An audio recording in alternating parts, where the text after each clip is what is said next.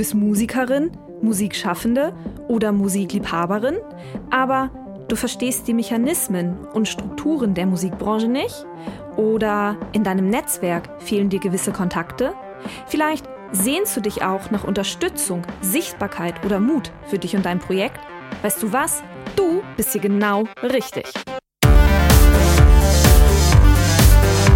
Hi und herzlich willkommen zum Podcast von Raketerei. Ich bin Imke Machura, ich wohne in Hamburg und mein Herz schlägt für Musik. Ich habe meine Leidenschaft zum Beruf gemacht. Nicht als Musikerin, nein, dafür fehlt mir das Talent. Ich promote, ich booke, ich manage ein Indie-Label. Ich bin Macherin. Ich bin eine von wenigen und ich frage mich schon lange warum. Deswegen habe ich mich auf die Suche gemacht und ich habe Antworten gefunden. In dieser Podcast-Serie porträtiere und interviewe ich Frauen, die die Musikbranche prägen und mitgestalten. Ich zeige, wo die Frauen, Ladies und Bitches der Musikbranche stecken. Und noch mehr. Ich beantworte euch durch diese Interviews zentrale Fragen zur Musikbranche, mache auf Vorbilder sowie Vielfalt aufmerksam, empowere und vernetze.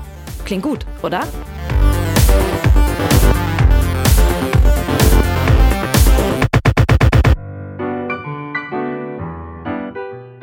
Katja Ruge ist Hamburgerin mit dänischem Einschlag. Ihre strahlend blonden Haare lassen es erahnen. Geschwister hat sie keine. Das war dann für mich gar nicht so schlimm, weil ich hatte ja meine Uroma, meine Oma und mein Opa. Sie wuchs nicht nur in einem Mehrgenerationenhaushalt auf, zu ihren Eltern hatte sie ebenfalls eine sehr gute Beziehung. Also meine Eltern und ich waren sehr, sehr eng miteinander. Das lag auch daran, dass mein Vater und ich das gleiche Hobby hatten. Wir sind nämlich geritten. Ihre Pferde kamen beim benachbarten Bauern auf der Wiese unter.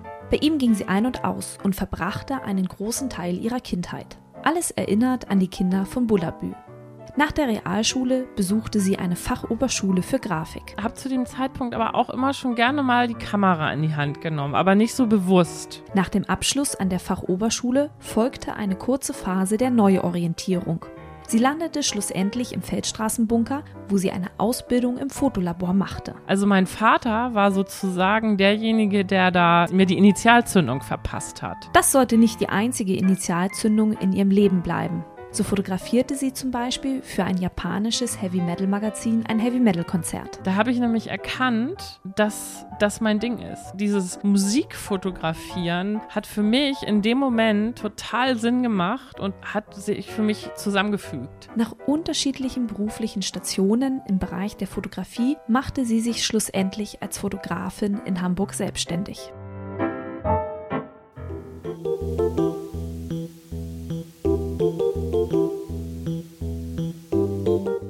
Katja Ruge. Sie ist Fotografin und hatte schon viele musikalische Größen vor der Linse. Sie ist außerdem DJ. Das Wort DJ mag sie gar nicht. Auch sagt sie, dass Clubbing dreckig ist. Da hat eine weiße Hose nichts zu suchen.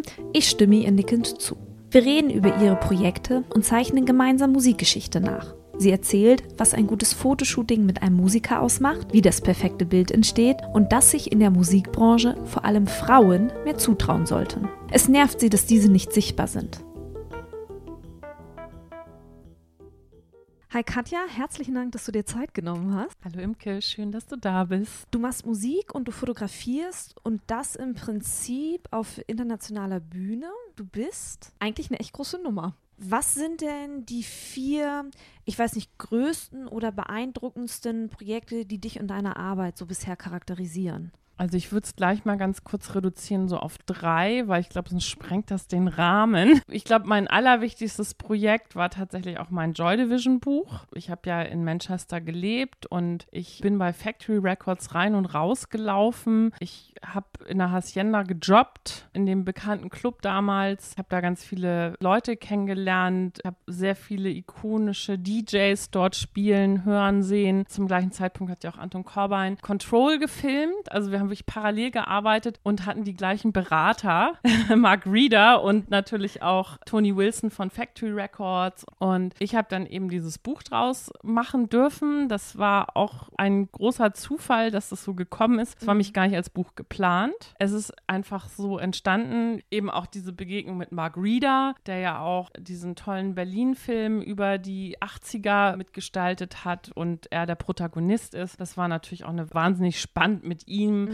Sozusagen auf den Wegen Joy Division zu wandeln. Ich habe selten so viel Traurigkeit erlebt. Ich eben auch so Leute wie Annick Honoré, die frühere Freundin von Ian Curtis getroffen habe, mhm. mit der mhm. war ich den ganzen Tag in Brüssel unterwegs. Und diese Machtlosigkeit, wenn es eben um Selbstmord geht, ne? Das ist wirklich total krass und heftig. Mhm. Und das war eine sehr prägende Zeit für mich, weil ich unglaublich tolle Menschen getroffen habe. Mm. Ich mhm. meine, ich habe Peter Saville getroffen, mm. der diese ganzen ikonischen Plattencover gemacht hat, ne? Unknown Pleasures und so weiter. Den durfte ich zu Hause besuchen. Ich habe Marky Smith, der gerade verstorben ist, mm. mit dem habe ich Zeit verbracht. Das mhm. war für mich als auch totale Musikliebhaberin, also ich kriege jetzt schon wieder eine Gänsehaut, wenn ich drüber rede. Das war wirklich besonders. Dann habe ich 2006 tatsächlich für das Groove Magazin durfte ich analoge Synthesizer porträtieren und das war auch sehr lustig, weil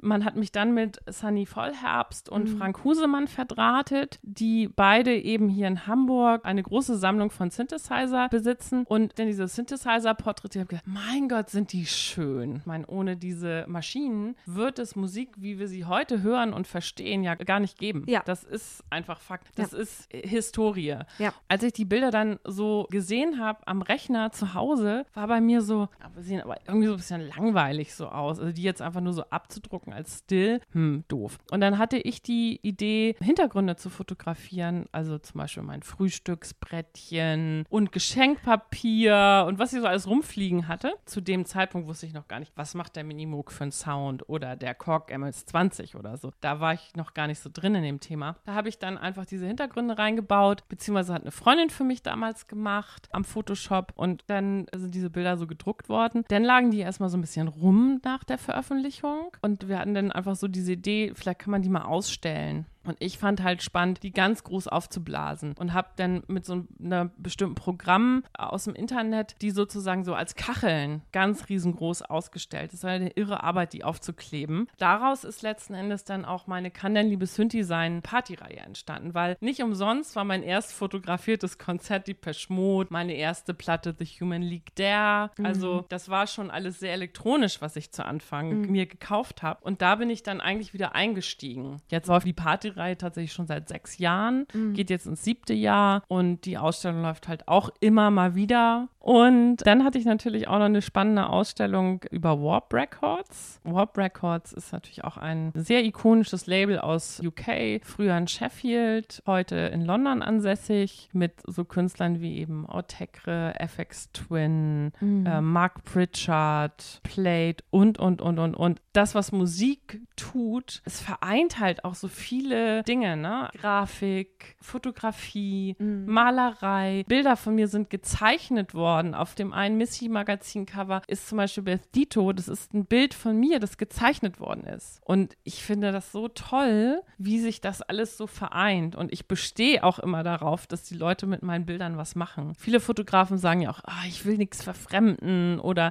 verändern lassen oder es muss dann mein Bild so sein. Ja, schon, aber wenn dann sowas Tolles dabei entsteht, mhm bin ich da auch immer sehr, sehr offen für. Was war zuerst da? Die Musik oder die Fotografie? Wenn ich ganz ehrlich bin, die Musik tatsächlich, weil ich schon immer gerne bei meinen Eltern, während sie Fernsehen geguckt haben, habe ich sozusagen vor der Anlage meiner Eltern gehockt mit Kopfhörern und habe Kassetten aufgenommen. Wie ist die Liebe zur Musik? Wie ist die Fotografie dazu gekommen? Fotografie hat mich schon immer interessiert, auch als ganz junger Mensch schon, aber ich bin da nicht auf die Idee gekommen. Dass, also wir hatten eine Kamera, aber das war jetzt nicht so ein Thema Thema. Aber als ich dann anfing, selber viel unterwegs zu sein und so, so mit 16, 17, hat mich das halt gepackt und ich hatte immer eine kleine Kamera dabei. Und dann habe ich eben auch durch meinen Vater eben diese Lehre als Fotolaborantin angefangen in Hamburg. Und so ist es passiert, ne? Es hat sich so ein bisschen so eingeschlichen, ganz langsam, aber dann eben halt auch mit voller Wucht. Wie lange bist du jetzt schon Teil der Musikbranche? Wie viele Jahre? Hm, ja, gute Frage. Das kann ich dir gar nicht zu beantworten. Also ich fotografiere Musiker, seit ich 19 bin. Da habe ich meine ersten Live-Fotos und meine ersten Bandfotos gemacht. In welchem Jahr befinden wir uns da? Das ist 1989. Vor Mauerfall noch. Was hat damals die Musikbranche charakterisiert, als du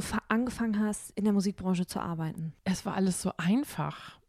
es war auch, die Künstler waren irgendwie entspannter, es war alles nicht so kontrolliert, es war alles ein bisschen offener und es war natürlich eine ganz andere Stimmung in der Musikbranche. Ne? Also es war ein bisschen Aufbruchstimmung. Anders kann ich das gar nicht beschreiben. Wie? Ist so mein Eindruck gewesen. Ja. Wobei ich natürlich sagen muss, ich habe mit ganz vielen kleinen Labels zu tun gehabt. Ich habe ja zu der Zeit immer sehr viele oder hauptsächlich wirklich so Indie-Musik fotografiert oder junge Künstler, was ich heute auch alles noch viel tue, weil ich das einfach liebe. Aber da ist es ja eh immer ein bisschen relaxter irgendwie. Mhm. Wie erklärst du dir diese damalige Aufbruchsstimmung? Naja, da war halt Kohle da, ne? Simple as that. Da war Kohle da, man hat wie blöde Platten und CDs verkauft, ne? Also das war so eine andere, ganz andere Stimmung. Das ist natürlich im Zuge der Digitalisierung, was ja in der Fotografie wie auch in der Musik stattfindet oder stattgefunden hat, hat damals halt nicht präsent gewesen. Ne? Mhm. Wie erlebst du die Musikbranche heute? Also unabhängig davon, dass damals Kohle da war und heute nicht mehr. Ach, sicherlich ist da bestimmt auch noch Kohle, aber eben eher dann in diesem Mainstream-Bereich und so. Ich finde es tatsächlich gerade interessant, dass sich auch so größere Labels auch wieder so auf Vinyl-Editionen besinnen, auf ihre Kataloge Kataloge mit legendären Künstlern, dann auch, dass eben viele kleinere Labels durch so Plattformen wie Bandcamp sich so schön autark gemacht haben und man hat auch viel Chancen mittlerweile als Künstler selber zu agieren und das finde ich zum Beispiel gerade aufregend und spannend und irgendwie auch cooler. Haben sich als Fotografin 90er versus heute deine Herausforderungen verändert ja, in der Arbeit? Ja, total, absolut. Man macht halt viel mehr seine Sachen alleine, beziehungsweise man hat viel mehr Aufgaben. Viele Leute denken ja immer, ach, digital fotografieren und so weiter, aber wir fotografieren ja auch ein Negativ. Wir fotografieren in RAW, um eben auch diese gute Qualität zu bekommen, die wir als Fotografen abliefern möchten. Und die Bilder müssen genauso entwickelt werden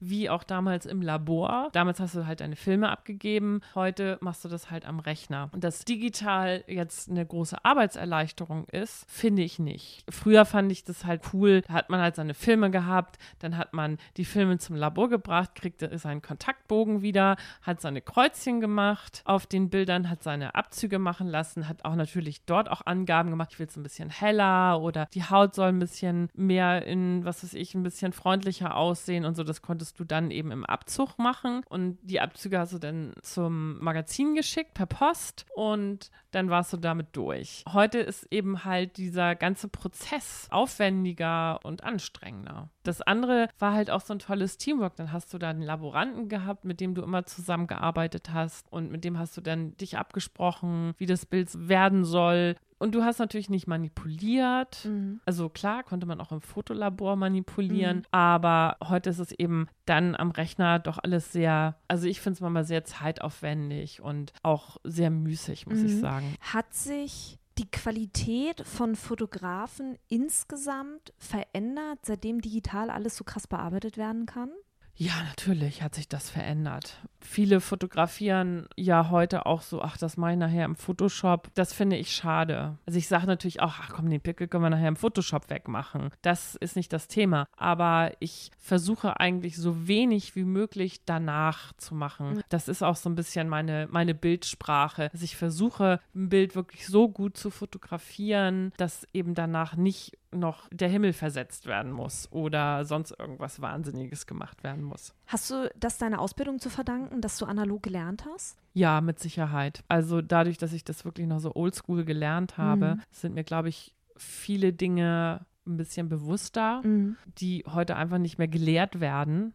Und zum anderen muss ich aber auch sagen, dadurch, dass ich eben in dieser Fotoagentur gearbeitet habe, wo diese ganzen tollen Fotografen ihre Bilder hatten, mhm. ich habe wie gesagt, so viel tolle Fotografie gesehen, dass ich mir dadurch auch sehr, sehr viel abgeguckt habe. Und die haben auch analog fotografiert, die haben auch nicht irgendwie viel bearbeitet und so weiter. Da habe ich auch immer dann versucht zu recherchieren, habe Bücher gelesen, wie hat der der Fotograf gearbeitet und so weiter. Da habe ich richtig Recherche betrieben und mir das alles genau angeeignet und mhm. angeguckt. Gab es einen Fotografen, der für dich äh, Vorbildfunktion hatte damals? Ich bin ein ganz großer Herb Ritz-Fan. Mhm. Ich liebe Herb Ritz, der ist ja auch verstorben, ist an AIDS gestorben und seine doch sehr ikonischen Schwarz-Weiß-Bilder, also unter anderem ja von Madonna mhm. oder Richard Gere und solchen, also so Klassikern irgendwie, die haben mich doch, glaube ich, sehr beeinflusst und die liebe ich auch heute noch wahnsinnig. Lass mich hier einmal auch kurz einhaken. Du bist ja nur auch DJ. Diese Schleife würde ich gerne einmal gehen, bevor wir gleich wieder auf deine Fotografie zu sprechen bekommen, weil ja Musik und Fotografie in deinem Leben sehr zusammenhängt. Wie bist du DJ geworden? Ich habe Anfang der 90er in England gelebt, in Manchester, und dort als Fotolaborantin und Fotoassistentin gearbeitet. Dort bin ich halt auch sehr viel ausgegangen. Es war eine sehr spannende musikalische Zeit auch. Und ich habe da immer in dem einen Club auch ganz viel zugeguckt und fand das wahnsinnig spannend. Und ich meine, die Zeit, das war natürlich auch Aufbruch was da dann auf der Tanzfläche passiert ist und was dieser DJ bewirken konnte, das hat mich total fasziniert. Ich habe in einer WG damals gewohnt mit einem sehr durchgeknallten Raver. der, glaube ich, irgendwie ständig auf Pille war, aber ein großartiger Typ. Und der hatte auch Turntables bei sich im, im Zimmer stehen. Und mit dem habe ich dann ein paar Mal geübt weil ich das so toll und spannend fand. Mhm. Das war 1990. Mhm. Und ja, irgendwie hat mich das fasziniert, aber dann hier wieder in Deutschland war bei mir doch eher Fotografie und dann habe ich nebenbei gearbeitet. Da war irgendwie kein Raum für. Mhm. Das habe ich eigentlich sehr bedauert, muss ich sagen. Und dann habe ich Jahre, Jahre, Jahre später meine liebe Freundin Julia Labonte kennengelernt. Die arbeitet bei Warner Music. Und Julia und ich haben dann über Musik gequatscht und so weiter und haben gesagt, wir müssen nochmal zusammen auflegen. Und ich so, okay. Damals war auch gerade so ein bisschen dieser Trend, wir sind alle DJs, wir können eigentlich alle auflegen. Mhm. Gesagt, getan, Hasenschaukel, Termin gemacht. Da gab es die Hasenschaukel noch. Ja, das ist jetzt ja, über zehn Jahre her. Ja. Und da haben wir beide dann im Sonic Youth T-Shirt schön ja, alles Mögliche aufgelegt und hatten einen super Abend. Mhm. Das ist auch damals gleich, glaube ich, in der Szene Hamburg irgendwie erschienen, weil eben zu dem Thema gerade eine Geschichte gemacht worden ist. Also mein erster DJ-Gig ist sozusagen direkt festgehalten worden.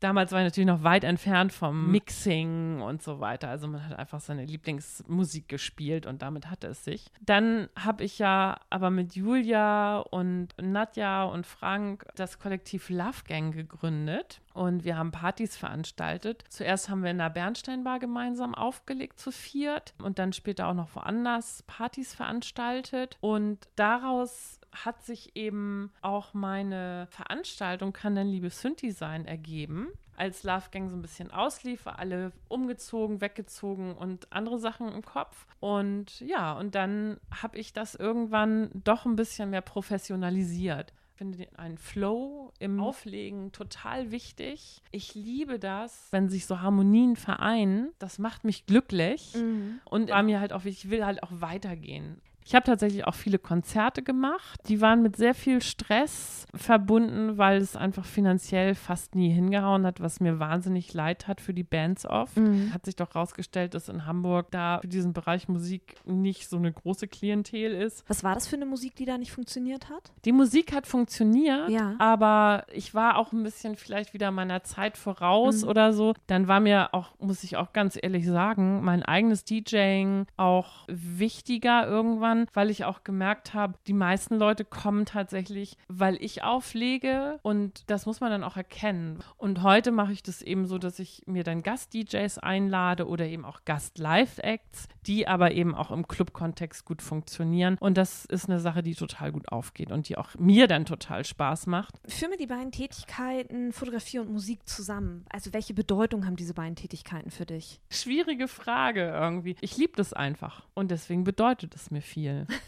du hättest ja deine Fotografie auch mit Wandmalerei oder mit anderen Hobbys irgendwie verbinden können. Das hat sich bei mir aber einfach so ergeben. Es mhm. war eine ganz logische Schlussfolgerung. Also mhm. ich habe das auch nicht fokussiert diese Frage stellen mir auch oft junge Leute. Also gerade jetzt in meiner Ladyflash-Ausstellung, wenn ich da zugegen war, haben mich ganz viele junge Frauen noch angesprochen. Wie bist du dazu gekommen, das so zu vereinen und zu machen mhm. und so weiter? Ich habe immer gesagt, einfach machen. Das ist mein Credo. Ich bin einfach immer am Machen gewesen. Ich habe mich immer wieder ausprobiert. Ich habe immer wieder in mich hineingefühlt, wo schlägt mein Herz für? Und das ist nun mal Fotografie mhm. und das ist Musik. Und das ist auch schon immer so gewesen und steckt einfach in mir drin. Über Lady Flash, lass uns da direkt auch anfangen drüber zu reden, weil da wäre ich auch noch drauf gekommen. Mhm. Beschreib mal kurz, was du bei Lady Flash gemacht hast. Ich hatte 2009, nee, 2008 sogar schon die Idee, einfach mal alle meine Frauenporträts, die ich bis dato gemacht habe, auszustellen. Hatte dann aber den Wunsch, noch so ein paar Frauen, die mir viel bedeuten und die ich auch wichtig in so einer Ausstellung fand, dann eben noch versuchen zu fotografieren. Mhm. Und das hat sich aber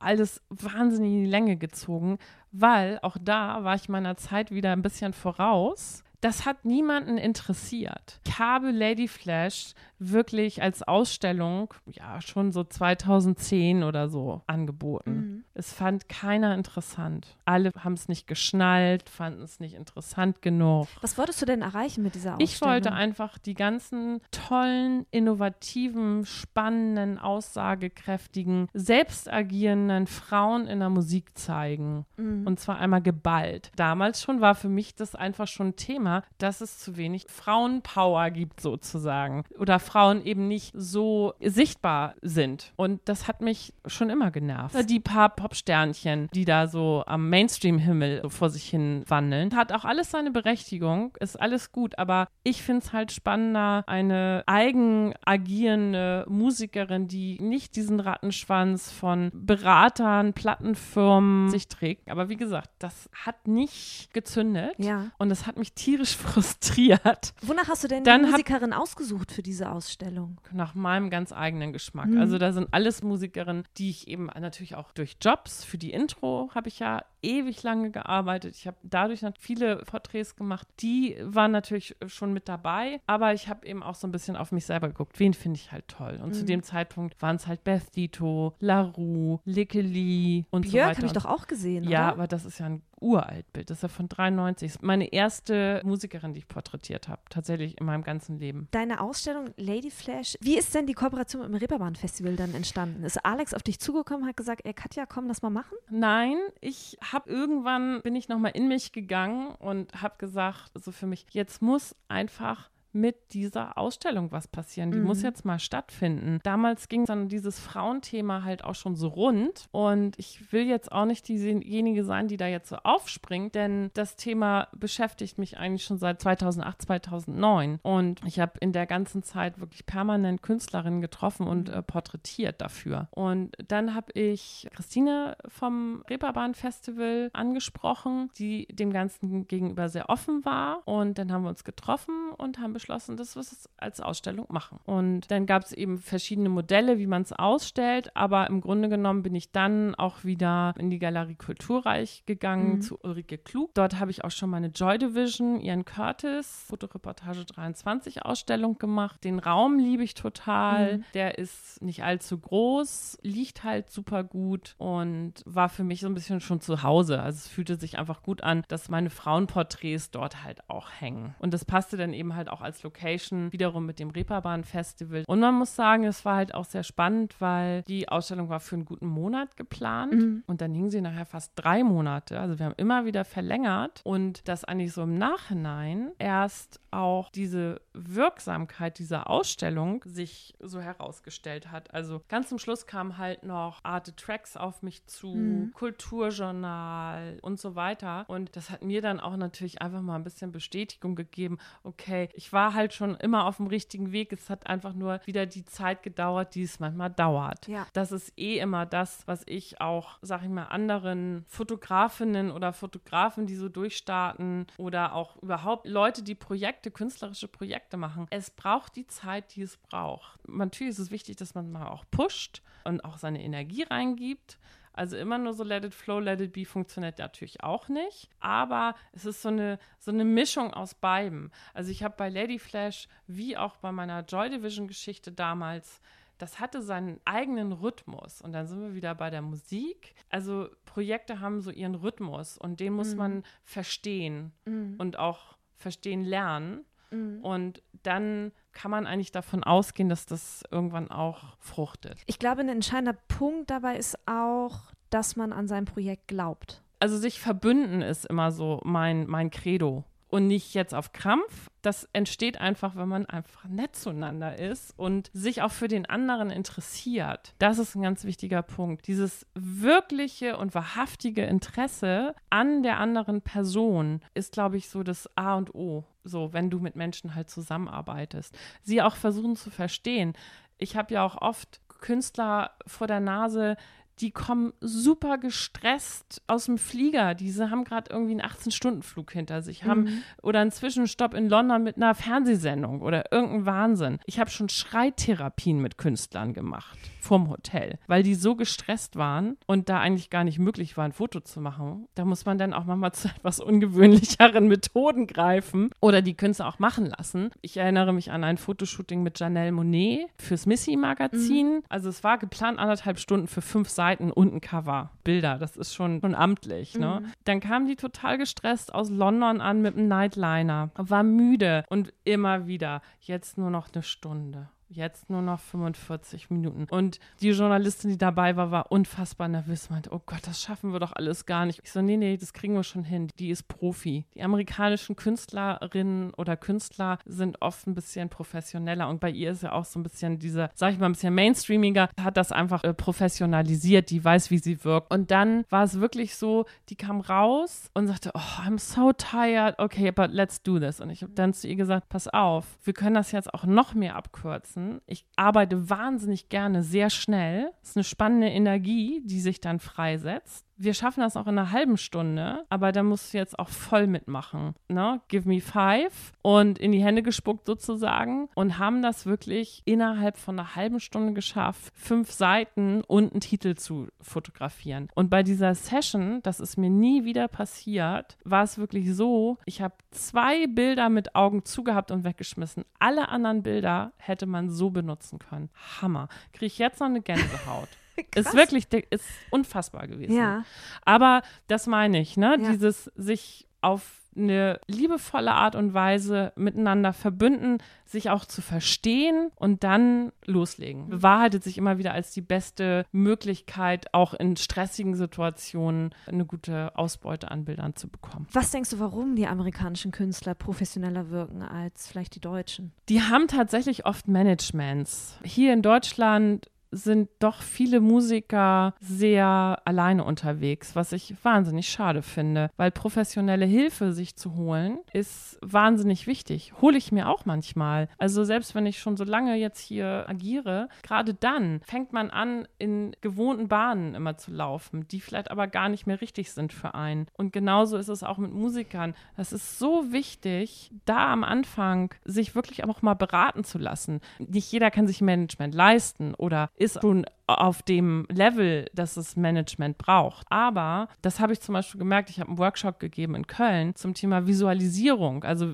wie will ich eigentlich visuell wirken, passend zu meiner Musik? Das ist ein total großes Thema. Und hier in Deutschland, klar, wenn du ein großes Label hast und so weiter, wird sich darum gekümmert, aber auch nicht immer wirklich. Also die Künstlerin oder Künstler stehen oft alleine damit da. Und da muss man sich eigentlich auch einen etwas größeren Plan machen, wie ich finde. Man muss sich Gedanken machen, wo will ich hin mit meiner Musik? Musik, weil Content ist ja heute auch so das Thema. Das A und O. Das A und O, mhm. das ist so wichtig. Und du brauchst ständig neue Bilder. Und finde ich ganz interessant, das Beispiel ähm, Miss Kitten. Kennt vielleicht nicht jeder. Eine ganz tolle Frau, die auflegt und eben auch singt und DJ ist und, und, und, und, und. Die hat einen unglaublich tollen und schönen Instagram-Account, den ich sehr verfolge. Und wenn sie hier in Hamburg zum Beispiel ist, dann äh, haben wir jetzt auch schon zweimal Fotos gemacht, mhm. weil sie sagt, ich brauche jetzt eigentlich nur für die und die Sache ein paar neue Bilder schnell.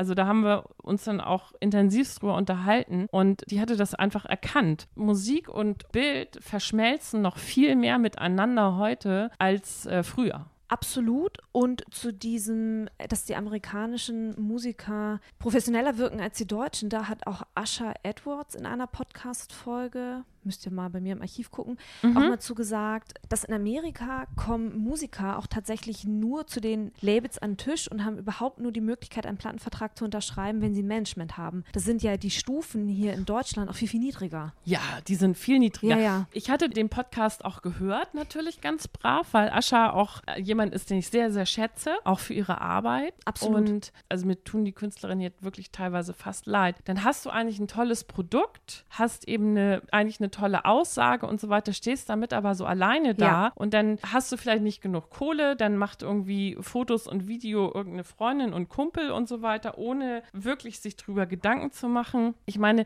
ich würde keine Techno-Künstlerin, jemand, der irgendwie harten Techno macht, nicht im Blumenfeld fotografieren. Eventuell ganz bewusst, wenn sich das thematisch durch deine ganze Geschichte auf diesem Album oder so, das du da gerade produzierst, zieht. Das ist was anderes, wenn es ein künstlerisches Stilmittel ist. Aber viele machen eben einfach so vor sich auch schnell mal so ein Foto und ich bekomme hier tagtäglich ja auch Promos, so DJ-Promos, da sind oft auch Bilder bei. Und ich denke dann immer so, Leute, die Zeiten, wo nur eure Musik irgendwie dasteht. Sorry, it's over, get it, ehrlich. Absolut, gehe ich Also, mit. Ja. Das ist wirklich ein Trauerspiel. Mich macht das manchmal richtig traurig, wenn ich dann tolle Musik höre, egal welche Musik, elektronisch, Indie, ganz egal. Und dann eben ein Bild dazu, was null aussagekräftig ist, noch auch womöglich technisch noch schlecht. Das regt mich dann mit am meisten auf. Du kannst nichts damit anfangen. Zum Beispiel habe ich auch zu meiner Party habe ich auch eben einen kleinen Blog, ne, wo ich Sachen poste, die ich eben musikalisch toll finde und Veranstaltungen und und und. Da habe ich halt auch dann oft das Problem, ja, das Bild ist halt scheiße, poste ich nicht, weil sagt nichts aus. Brauche ich nicht machen. Dann poste ich lieber den Bandcamp-Link einfach nur mit der Musik. Das wird dann zweimal angeklickt und, na, vergiss es. Hättest du ein gutes Bild, was irgendwie knallt, dann hast du halt 20 Klicks. Und die Leute gehen dann anschließend auf Bandcamp oder recherchieren dich, weil sagen, oh, das sieht aber interessant aus. Ja, die, die Kette geht ja noch weiter. Dann landet es bei mir, ich arbeite im PR-Bereich, Ja. ich mache Tour- und Album-PR, landen diese Fotos bei mir auf dem Tisch und ich muss diese Fotos in die Medien geben. Ja, ja. Und die Medien drucken keine schlechten Bilder. Die wollen tolle Ja, Bilder. Die so wollen die. Eyecatcher haben. Genau. Ich hatte gerade darüber ein interessantes E-Mail-Gespräch mit Annika Feeth, die ja auch hier so PR macht Mhm. für so eine Electronic Beats Clubnacht-Geschichte. Und ich kriegte dann den Newsletter und sah nur, oh, mein Helena Hoff-Foto irgendwie schon wieder in Gebrauch und meinte so, ach, das ist ja schön, da arbeitest du ja mit meinem Bild, habe ich ihr dann so zurückgeschrieben. Da sagt die so, oh Katja, es ist immer so eine Freude, wenn ich mit Bildern von dir arbeiten kann. Da ist die Qualität gut, die sind spannend, die sind aufregend. Da macht das Arbeiten dann auch Spaß, weil ich einfach Futter habe für die Medien. Und das gilt es eben auch zu verstehen. Der Künstler darf nicht nur dann denken, oh, jetzt habe ich irgendwie ein ganz schönes Foto für meinen Instagram-Account oder für meine Facebook-Seite. Also ich finde ganz wichtig, also dass man sich wirklich fragt, wo soll es hingehen? Wie will Ja. ich wirken? Will ich eher artificial? Will ich eher künstlerisch? Will ich eher natürlich? Also du musst dich schon wohlfühlen. Ich bedauere sehr, dass auch in Deutschland die meisten Künstler ja eher so Nature wollen. Finde ich auch schön, aber ich würde mir ein bisschen mehr Mut wünschen. Hallo Künstler, Künstlerin, seid mutiger. Geht Kooperationen mit Klamotten, mit Designern ein. Man kann so viel spannende Sachen mit einer tollen Klamotte machen. Oder die Haare mal ein bisschen anders. Oder ein ausgefallenes Make-up. Oder irgendein Tool, was eure Musik oder also die Musik praktisch für euch irgendwie widerspiegelt darstellt. Oder eine, eben eine spannende Location oder so, die sich dann wiederholt oder so. Gerade bei den kleineren Künstlern, du kannst mit wenig so viel machen. Ich habe so viele Fotosessions bis dato gemacht. Da war gar kein Geld da oder wenig Geld da. Ein bisschen Ideen ist schon sehr viel gewonnen und man hat dann einfach ein tolleres Bild. Und es ist tatsächlich so, wenn du bei den Redaktionen sitzt, also ich habe das auch ganz oft, wenn ich für meine Party die Promo rausschicke, dann sind da vielleicht zwei, drei andere Partys, die noch gewaltiger und noch tollere DJs oder gerade hippere Sachen oder was auch immer. Aber sie nehmen dann meine Veranstaltung, weil da eben einfach ein tolles und gutes Bild dabei ist. Äh, Robert Wrume zum Beispiel auch, ein DJ und Toller Produzent, DJ, ja. der auf Pampa Records, dem Label von DJ Kotze, veröffentlicht. Auch dieses Bild, das ich habe gerade rausgekommen, ist 2010 gemacht, ja. Das ist so ein ikonisches Bild dann gewesen. Es mhm. wurde gedruckt und gedruckt und gedruckt und auch immer wieder vorrangig genommen, weil mhm. es eben einfach ein witziges Motiv war. Dieser grauhaarige Mann mit den blauen Augen und den Bambis da im Hintergrund ja. irgendwie. Und das ist aus der Not entstandenes Bild tatsächlich. Mhm.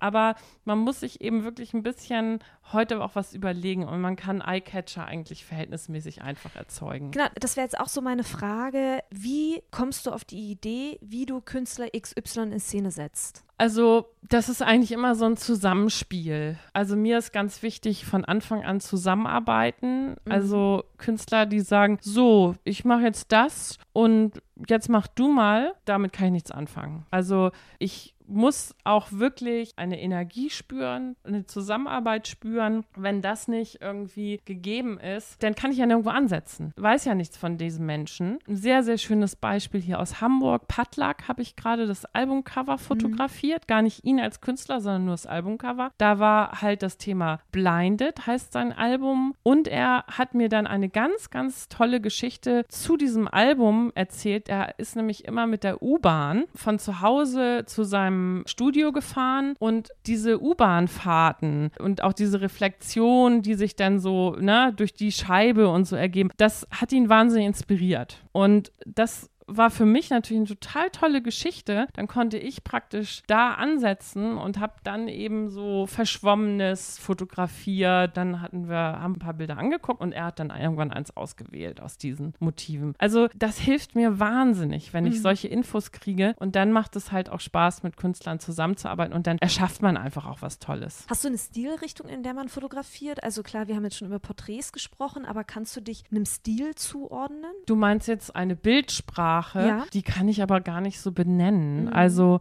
man muss eine Persönlichkeit haben. Und das ist auch das nächste, was für mich wichtig ist, da wirklich an seiner Persönlichkeit zu arbeiten, an seiner Aussage. Also wirklich vom Spiegel zu stehen und wirklich mal zu gucken, wie sehe ich denn eigentlich am besten aus? Welche Seite ist denn eigentlich gut bei mir? Sehe ich im Profil besser aus oder sehe ich von rechts oder links oder was auch immer? Wie wirke ich am besten? Mhm. Sich darüber einfach Gedanken zu machen, das ist echt elementar heute. Mhm. Sind dir bei so einem Shooting schon mal absolute Katastrophen passiert? Ganz ehrlich? Ja. Nein. Also ich habe natürlich immer mal wieder Fotosessions gehabt, wo man hätte gesagt, oh Gott sei Dank ist das over, so vorbei mhm. und erledigt. Aber so im Großen und Ganzen habe ich eigentlich bis dato immer großes Glück gehabt. Ich habe schon natürlich auch mal, das ist aber dann auch so Lehrgeld, ne? Schon so Sachen erlebt wie, nee, so wollen wir nicht wirken oder so wollen wir nicht aussehen, wenn ich so Vorschläge gemacht habe oder so. Deswegen, das habe ich mir halt auch so ein bisschen abgewöhnt. Ich bespreche das gerne mit Künstlern während der Session, aber ich frage mittlerweile wirklich auch vorher nach, habt ihr Bock, irgendwie nicht in die Kamera zu gucken oder wollt ihr wirklich Ausdruck, wollt ihr immer in die Kamera gucken oder spielen wir einfach rum, bewegen wir uns einfach und lassen es fließen. Mhm. Das kommt eben dann auch immer darauf an, wofür das Bild gebraucht wird, ne? Ja. Und was ist das, der Nutzen dieses Bildes irgendwie, ja. ne? Also besprichst du das mit den Musikern? Ich hätte jetzt zum Beispiel gedacht, dass du mit dem Management von einem Musiker sprichst? Also die meisten, die ich porträtiere, haben auch keine Managements. Okay. Oder die sind natürlich dann nicht anwesend oder so, ne? Also wenn das gegeben ist, wunderbar, ne? Also so wie letzte Woche jetzt gerade Akua, da haben wir natürlich schon dann hier mit Axel Zielke, der ja auch hier in Hamburg sitzt, schon im Vorwege gesprochen, aber eben auch mit der Künstlerin zusammen, was wollen wir machen? Nachher ist doch wieder noch was ganz anderes entstanden während des Machens, ja. aber das ist eben halt das, was ich immer spannend finde, wenn du dann wirklich mit der zu porträtierenden Person zusammentriffst und was für eine Energie an dem Tag ist, mhm. das kann ja nochmal ganz andere Sachen auslösen und sich diesen,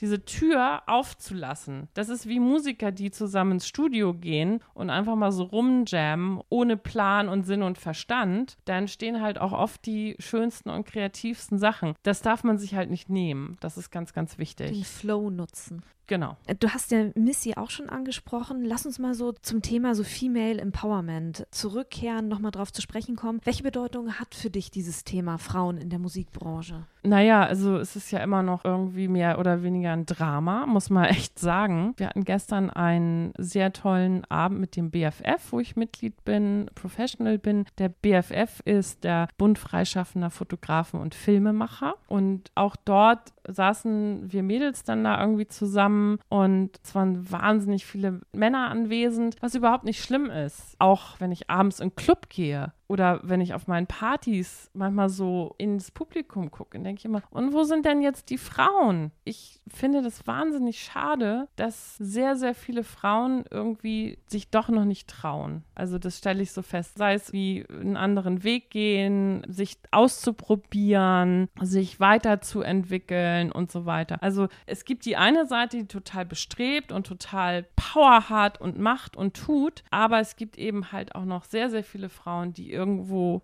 wo sind sie? Ja. Hallo, wo seid ihr? Wie gesagt, da muss ich nochmal auf Lady Flash zurückkommen. Ja. Als ich dann dort eben teilweise mit jungen Frauen gesprochen habe, da war nämlich, ja, wie hast du das denn gemacht? Und ich so, ich habe einfach gemacht. Ich hatte natürlich auch ein bisschen Glück. Ich hatte eine Freundin, die bei einem Magazin arbeitet und habe dann für die angefangen zu fotografieren und so. Aber bin halt auch dran geblieben. Man muss einfach total knallhart an seiner Sache dranbleiben. Egal was es ist. Netzwerk aufbauen. Netzwerken, rausgehen, ja. Leute treffen. Heute sind die Möglichkeiten ja noch viel größer.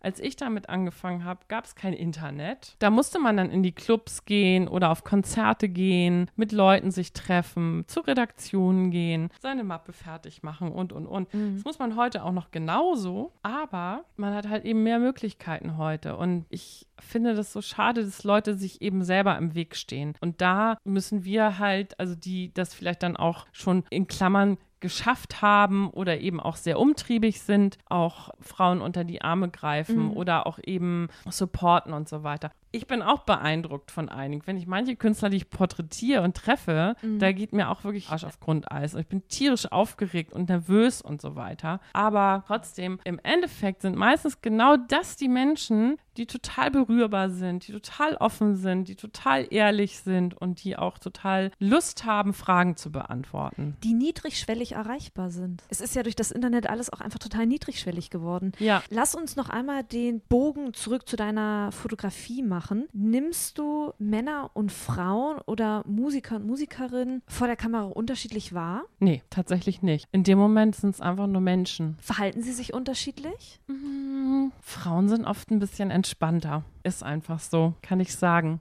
Womit hängt das zusammen?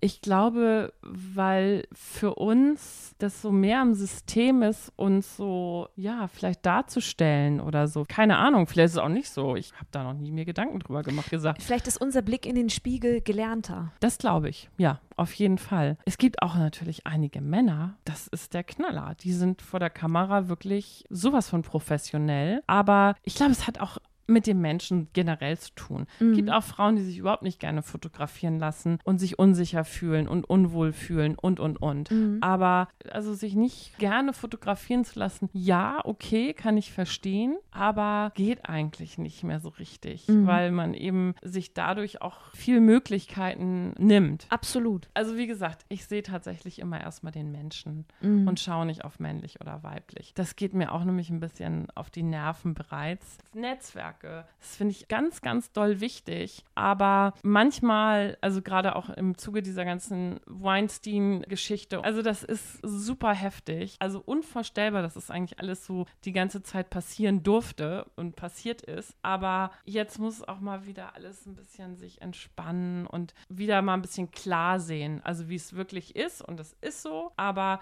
dann halt auch agieren und nicht jetzt durchdrehen oder Shit zurückwerfen. Das hilft uns uns allen nicht. Im Gegenteil, das mhm. sorgt noch für viel mehr Diskrepanz und für noch mehr Wut und Unvermögen, sich wieder zu treffen. Aber es wäre schön, wenn eben ein paar mehr Frauen, gerne auch 50-50 als Ziel, in der Musikbranche zum Beispiel agieren. Ja, ich glaube, das Stichwort ist, es ist ein Miteinander. Total, es, es miteinander geht nur passieren. miteinander. Mhm du, wir sind hier, wie viele Menschen sind wir jetzt auf diesem Planeten? Über sechs Milliarden, sind wir wahrscheinlich bald bei sieben. Ey, wenn wir nicht zusammenhalten mhm. und hier ist nicht genug Platz für uns alle, das geht jetzt nur noch mit Zusammenhalten und Zusammenkommen und zusammen agieren. Und wer das nicht versteht, der wird auch nicht glücklich werden. Ja. Daran glaube ich ganz fest. Das waren wunderbare Schlussworte, Katja. Das war Katja Ruge und ein klitzekleiner Einblick in ihr Schaffen als Fotografin und als DJ. Herzlichen Dank, dass du dir Zeit genommen hast. Ja, vielen Dank.